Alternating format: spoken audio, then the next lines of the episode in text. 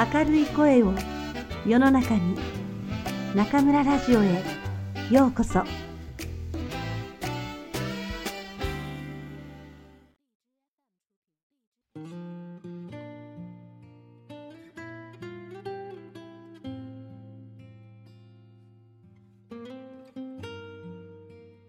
あなたにありがとう。松浦弥太郎。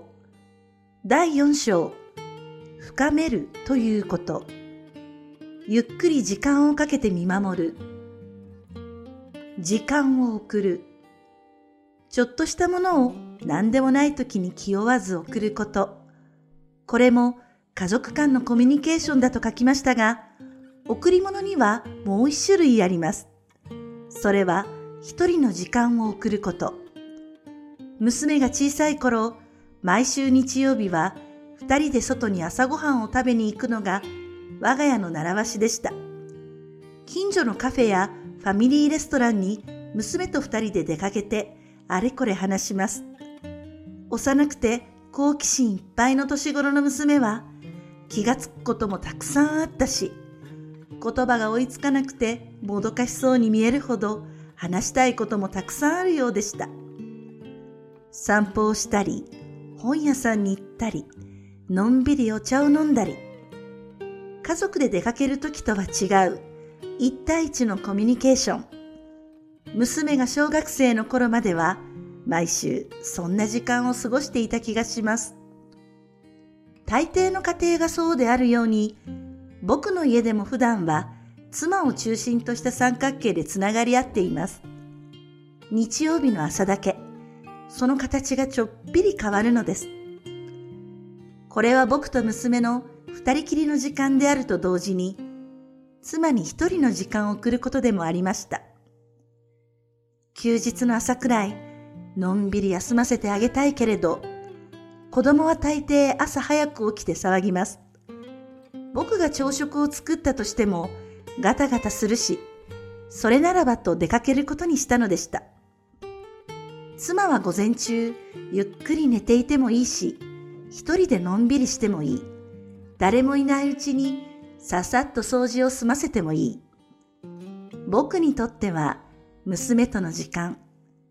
娘にとっては父親との時間。妻にとっては一人の時間。これは家族みんなにとってなかなか素敵な贈り物になりました。時間は大層貴重なものです。だからこそ大切な人に送りたいのです。上司、部下、仕事相手にもアイディア次第で時間をプレゼントすることはできます。追い詰めない。香辛料をたっぷり使った料理は美味しいし癖になります。異国のハーブの香り、独特の味付け、珍しいものを食べるたびにこんな味があったんだと刺激されます。それでも毎日食べる基本のご飯はごく普通のものが心地よく感じられます。ピカピカの炊きたてご飯と卵焼き、丁寧に出汁を取ったお味噌汁、薄くスライスした雑穀パンに蜂蜜、ミルクコーヒーといった平凡な食べ物。目新しくはないけれど、ほどほどに美味しいもの。長く食べ続けていけるのは極端な味ではないからかもしれません。人との関係にしても、守り、育て、そして何より続けていくためには、ほどほどがいいと感じています。魂のありったけをぶつけ合うような関わりは、ロマンチックかもしれませんが、一時のもの。お互いのすべてを分かち合うような付き合いは素敵に響くものの、リアルからは遠いところにあります。友人と家族との関係性で大切にしていることは何だろうと話していた時のことです。僕がはっと気づいたのは嘘をつかせるまで相手を追い詰めてはいけないということでした。例えば、親が子供に対してあれをしなさい、これをしなさいと口うるさく命じたとします。やっていないのに、やったと子供が嘘をつくのは、その場を嘘で逃れなければどうしようもないほど親が子供を追い詰めたためです。単純な物差しで正しい、正しくないを測れば、宿題をやりなさいという親は正しくて、やっていないのにやったと嘘をつく子供が悪いとなるのでしょう。しかし、もう少しメモリが正確な物差しで測ったなら、子供に嘘をつかせてしまう親は、たとえ言い分が正当だろうと、やはり正しくないのだろうと思います。嘘をつくまで追い詰めていないだろうか。まず自分を振り返ることが必要だと感じます。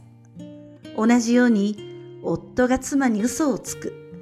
妻が夫に嘘をつくとき、悪いのは必ずしも嘘をついた方とは限りません。嘘でごまかさなければ立ち行かないほど相手を追い詰めていないだろうか。プレッシャーを与えるような高圧的な聞き方をしていないだろうか。期待であれ、愛情であれ、相手に多くを求めすぎてはいないだろうか。あ、嘘をついているな、と家庭内で感じたときは、相手を責める前に自分の胸に手を当てた方がいいことはたくさんあります。追い詰めずにほどほどの関係を続けていく。これは家族にとっても大切なことだと思います。嘘にはその場を逃れるためにつくものと本当のことを言いたくないためにつくものの2種類あります。相手が嘘をついているときは大抵わかるものです。特別に勘が鋭くなくても、あ、嘘だな、と気がつきます。そんな時、嘘をついているでしょう、と名探偵みたいにあげつらっても意味がありません。言い訳ではなく、本当のことを聞かせてほしい、と詰め寄るのは、酷な振る舞いです。相手を追い詰めても本音など出てきやしません。出てくるのは苦くて辛そうなため息だけ。一歩たりとも退けない壁際まで相手を追い詰めてしまったら、二人の間の最後のつながりがプツンと断ち切れてしまうかもしれません。ずいぶん前になりますが、友人と共同で大きなプロジェクトを立ち上げたことがあります。温度取りは彼で、僕は一緒に頑張っていこうという彼の熱意にほだされた形で参加しました。僕のような人間を真剣に誘ってくれたのだから、自分も恩返しのつもりでできる限りのことをしようと誓っていました。プロジェクトが動き出して1年ほど経った時、彼は突然降りると言い出しました。今までずっと二人でいろいろなことをやってきて、これからという時でした。僕は愕然とし、はしごを外されたような、裏切られたような気持ちになりました。今までの努力は一体何だったんだろう。この後に及んでやめるなんて、これから僕はどうすればいいんだろう。様々な思いが心の中を駆け巡りました。もちろん、彼は彼なりにプロジェクトから手を引く理由を話してくれました。健康上の理由、仕事への不安、どれも皆僕が納得できる理由ではありませんでした。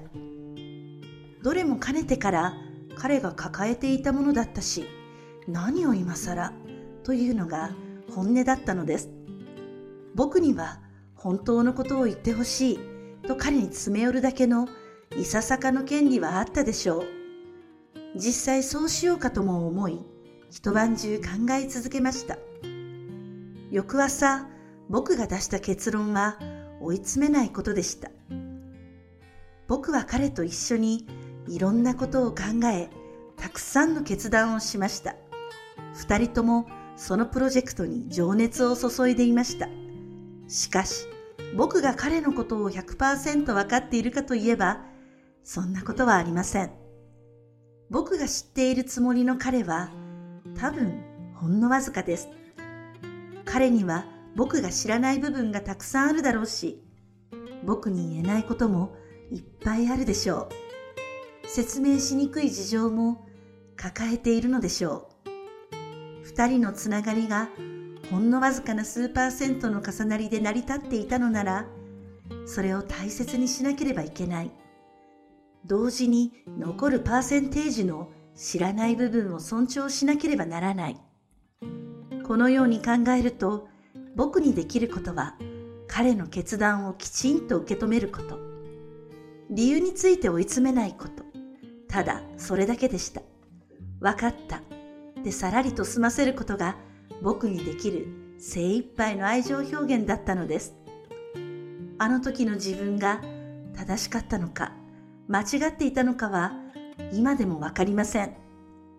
それでも、もしまた同じようなことが起きても、僕は相手を追い詰めずにいよう。少なくともそう思っています。嘘をつかなければならないほど相手を追い詰めてはいませんか？相手を尊重して嘘を受け入れる。そういう愛情表現もあるのです。教えてもらう。知ったかぶりをしたらおしまい。いつも思っています。そんなことはしないという人も、知らず知らずのうちに家族やごく親しい間柄の人の気持ちを知ったかぶりしてはいないでしょうか。いいよ、もう分かったよ。相手の話を遮るのは、親しさゆえにその人のことを分かったつもりでいるからでしょうが、それはおごりです。いくら深いつながりでも、相手が子供でも、あなたとは違う一個人なのですから。ろくに聞きもせず、分かったつもりになってはいけません。相手が言わんとしていることを素直に、謙虚に教えてもらう。これはとても大切なことで、何度となく思い出した方がいいことです。知識についても知ったかぶりは禁物です。一発の大人の年齢なのに知らないことがたくさんあるのは恥ずかしくもあります。しかし、その場は恥ずかしい思いをしても教えてくださいと問うた方が後々よほどいいのです。インターネットがあれば何でも調べられる時代ですが、そこにある情報の精度はわかりません。表層だけ見て分かったつもりで、実は理解していないこともたくさんあります。ある上場会社のトップの方は、わからないことがあれば、きちんと、私はそれを知らないので、教えてください、とおっしゃるそうです。文化的な素養もあり、世の中に様々なことを発信する大企業のトップですから、まさかこの人が知らないはずはないだろう、とみんな思うでしょう。しかし、一つを極めている人だからこそ、全方位的な知識の持ち主ではないのかもしれません。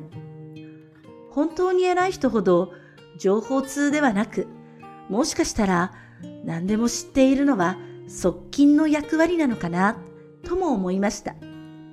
いずれにしろ、それほどの人が知らないことは知らないと言うと聞き、僕はちょっと安心しました。知ったかぶりをせず、きちんと教えてもらった方がいいという思いを強くしたのです。妙なごまかしをせず、この人なら詳しいだろうという人に心を込めてお願いする。そうすれば別の世界が広がります。生で人から教えられる情報によって仕事の幅も生活の幅もぐっと広くなるということです。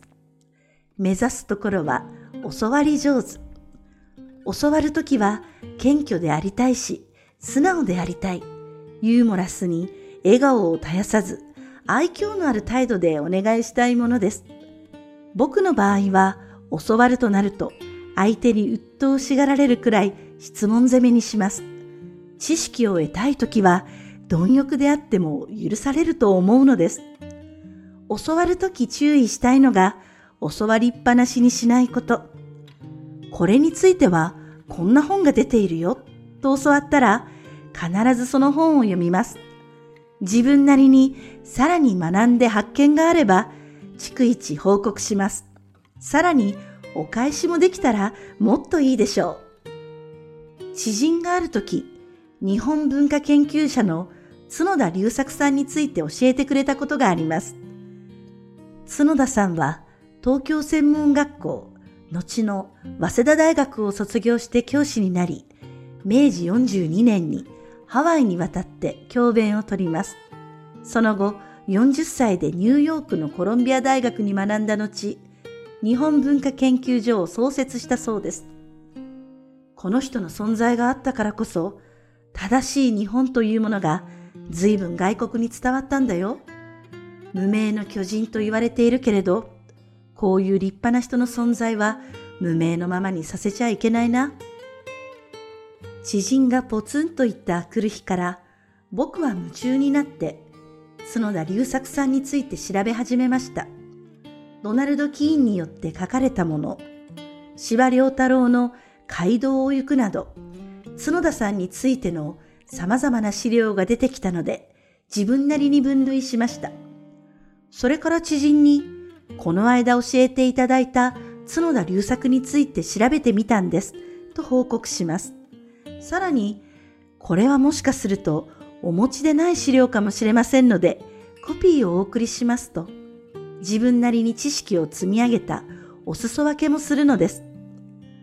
教わりっぱなしにしない気持ちを行動で示せば、もっともっといろいろなことを教えてもらえます。何より、教えた方も喜んでくれるのです。知ったかぶりをせずに、教わり上手へ。教わり上手から、教えてくれた相手とのさらなる深いつながりへ。こんな連鎖は何度繰り返しても楽しいものです。知ったかぶりをせず、謙虚で素直な教わり上手になるのは大切なことです。教えてくれた相手とのさらなる深いつながりが持てる楽しい連鎖です。